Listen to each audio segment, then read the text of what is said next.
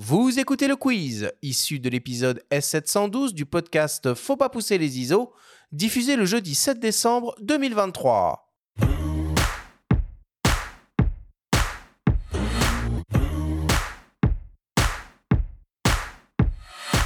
Messieurs, le principe du quiz est très simple. Nous avons reçu des questions de la part de nos auditeurs qu'ils vous ont posées via notre compte Instagram en lien ou non avec le sujet de cette émission.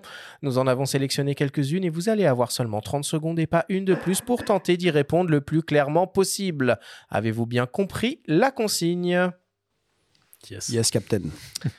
Première question pour toi, Michael, qui nous vient d'une dénommée Patricia.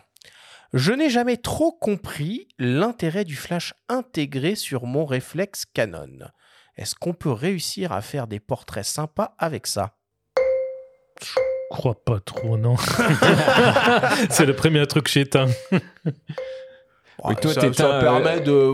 Quand même, Oui, euh, bah, T'éteins euh, le TTL et Non, mais t'éteins- alors, si on veut faire quelque chose avec, ce serait d'utiliser avec une euh, temps synchro très long et euh, s'amuser avec ça. Donc, d'avoir une lumière ambiante plus un petit coup de flash, euh, pourquoi pas? Ça peut être sympa. oh, ça peut sauver, euh, ça peut sauver la vie Oui, quand même quand oui. on est en Contre très faible jour, conditions oui. lumineuses. Contre jour, contre une fenêtre. des soirées, des machins, des trucs comme ça. on La synchro, ça. la synchro lente en soirée, ça marche bien, ouais. Ah, C'est c'est ouais. fun. Ouais, ouais, ouais. Et, et- et les hybrides ont encore des flashs intégrés, j'ai pas l'impression. Bah, je me me Si, trompe ça existe. Ah, ça ça dépend. existe, sur les, oui. les souvent. modèles d'entrée de gamme, sur Ah les, oui, sur ces d'accord, modèles ok. euh, Canon, par Parce que exemple, je les vois d'entrée de plus- gamme ou autre. Plus dans les boîtiers, mais, Mais ouais. ça commence à disparaître petit à Alors, petit. sur sur le- front expert, ça c'est euh, largement. J'avais un largement disparu. D800, j'avais un D800, Nikon D800 dans le temps et en fait une fois j'avais euh, mon émetteur qui marchait plus, j'avais Ah. pas de câble synchro. Ah, tu Et vois du- que ça sert à quelque chose. Oui, je- maintenant que j'y pense, Chez mais Nikon, il la dame elle tu a pouvais peut-être pas une synchroniser, tu pouvais synchroniser des flash tout à fait. speedlight avec euh, le petit flash d'appoint, sans le faire travailler. Ah oui, oui, exact, exact. Si je peux me permettre juste une petite remarque par rapport à ce que vient de dire Michael, le principe de base du studio, tout ce qu'on vient de dire, c'est de déporter de l'axe optique le flash.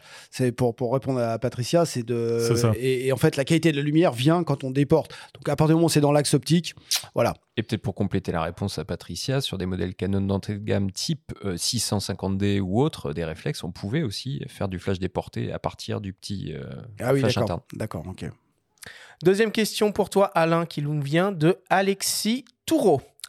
Quel est le budget nécessaire pour une paire de flash, le bon rapport qualité-prix?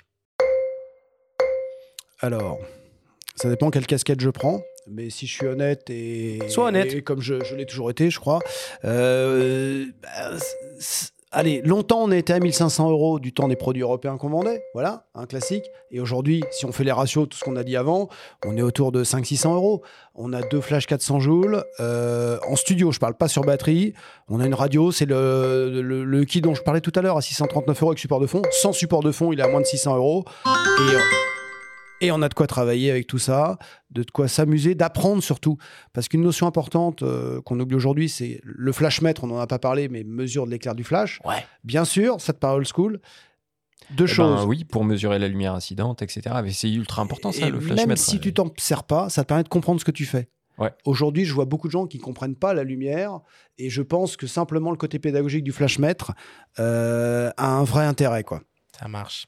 Troisième question euh, pour toi, Michael, qui nous vient de Amourinerie Erso. Avec quoi commencer justement l'apprentissage du flash? Tu mets ta casquette de professeur là. Du sujet simple, euh, je pense euh, faire des portraits, ça c'est très bien. Euh, c'est c'est plaisant en plus, on prend toute sa famille en photo.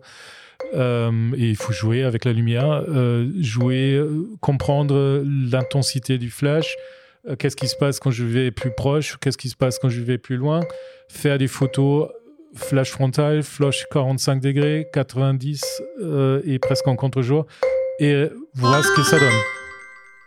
Et je peux me permettre une remarque Bah également. oui. je, suis- je suis désolé, je suis bavard, mais vous m'avez dit que je pouvais. hein. Donc, euh, contrairement à ce qu'on imagine, une softbox, plus elle est près du sujet, plus la lumière est douce.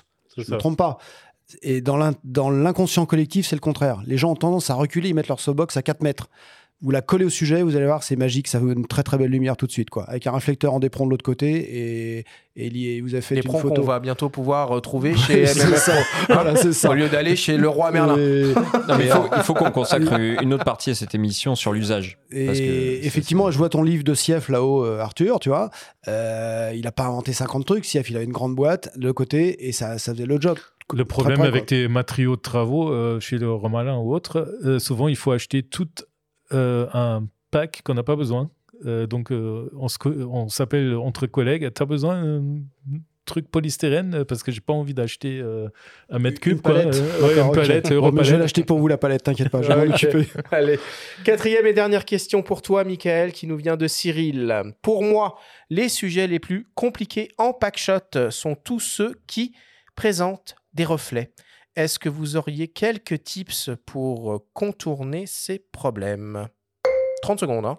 Euh, je contourne pas, je joue avec euh, parce que je veux quand même pas rendre mon produit euh, qui réfléchit donc quelque chose qui vient de maths. Euh, donc euh, moi ce que je fais très souvent, je travaille avec des euh, calques que j'y installe très proche du produit, par exemple une bouteille ou une flacon de parfum. Et derrière, je mets juste une boîte euh, classique avec un euh, nid d'abeille. Euh, et je joue un tout petit peu, trouver la bonne position. Parfois, des filtres polarisants peuvent aider.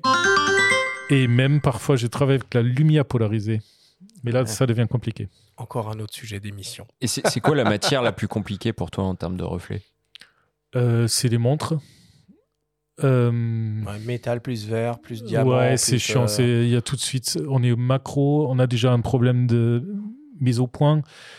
Euh, on voit tout de suite la poussière. Euh, on- une fois qu'on a tout installé, on a presque plus d'accès au produit. On voit même plus où il est euh, dans le schmilblick de son setup. Donc ça, oui, ça c'est très compliqué après. Ok. Allez, on conclut le quiz là-dessus. Merci à vous deux.